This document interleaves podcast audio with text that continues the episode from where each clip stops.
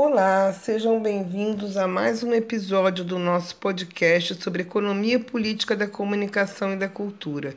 Meu nome é Marilda Samico e hoje vamos falar sobre o texto Comunicação, Direitos Humanos e Cidadania, Territorialidades que se Entrelaçam, escrito por Maria Alina Cogo Antolini e Edgar Rebouças, que integra o livro Comunicação e Territorialidades, Poder e Cultura, Redes e Mídias, organizado por Daniela Zanetti e Ruth Reis e publicado pela Edufes em 2017.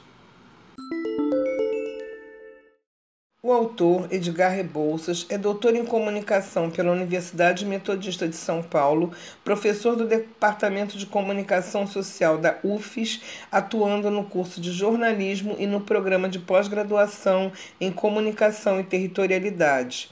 A autora, Maria Lina Cogo, é mestra pelo programa de pós-graduação em Comunicação e Territorialidade, pesquisadora do Observatório da Mídia, Direitos Humanos, Políticas, Sistemas e Transparência e consultora do Programa das Nações Unidas para o Desenvolvimento. O texto fala da importância da comunicação para a cidadania.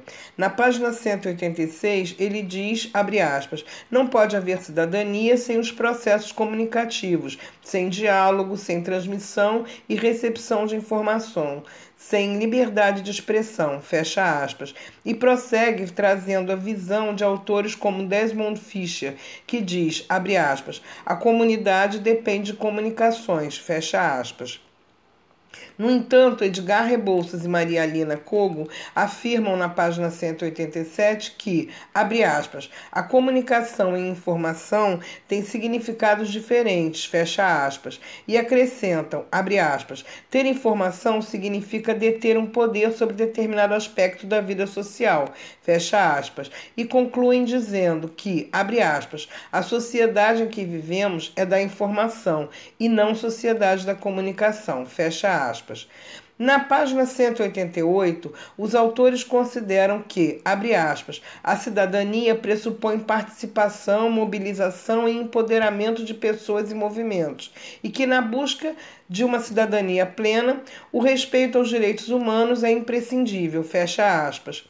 Eles enfatizam na página 190 que a Declaração Universal dos Direitos Humanos é uma construção histórica e que na sua característica principal é, abre aspas, a culminância do processo de reconhecimento da igualdade entre pessoas, independente de qualquer característica, gênero, raça, religião, etc. Fecha aspas. E falam ainda da dificuldade na concretização desses direitos.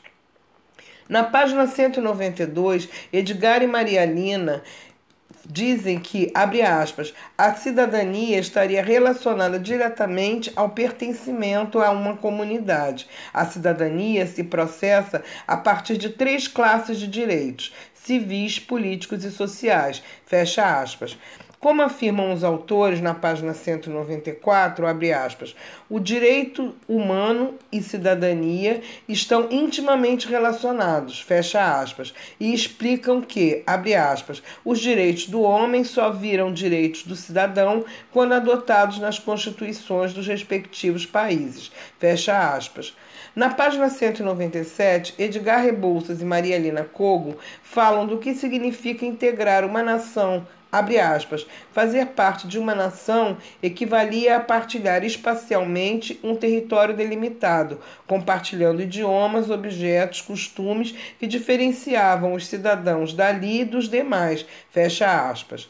Em relação à sensação de pertencimento, na página 198, os autores escrevem, abre aspas, o sentimento de pertencimento a determinada comunidade ou território faz parte da natureza social do ser humano, independentemente do sentimento de nacionalidade, fecha aspas. E prosseguem dizendo na página 199, abre aspas, o sentimento de nacionalidade, de sentir pertencer a uma determinada nação, foi construído com sucesso, principalmente a partir do século XVII, e ocupa atualmente o universo simbólico e identitário dos cidadãos dos diferentes países.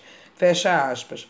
Na página 201, Edgar e Maria Lina enfatizam a necessidade de assegurar o direito humano à comunicação. Aspas, um dos principais desafios é a concentração do poder de difundir informação.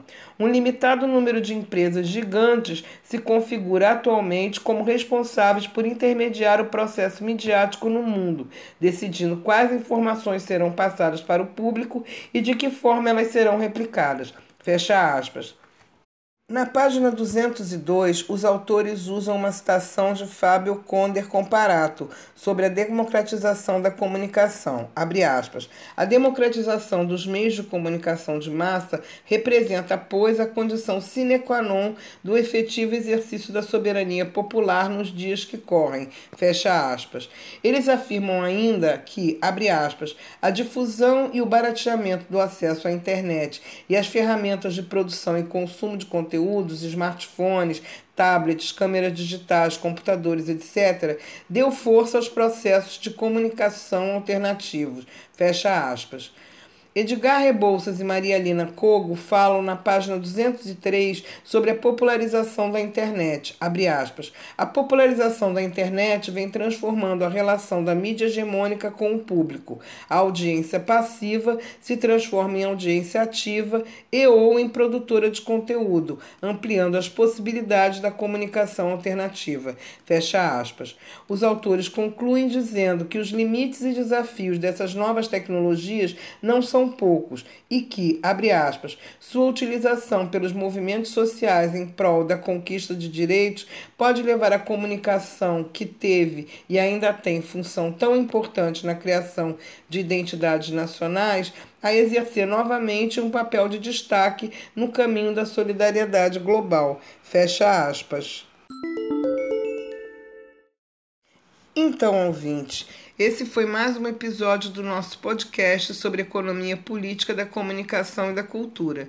Se você quiser saber mais sobre o assunto, visite o nosso site EPCC, curta nossa página no Facebook EPCC Economia Política da Comunicação e da Cultura, nos siga no Instagram epcc.brasil e veja os eventos científicos no nosso canal no YouTube EPCC Brasil.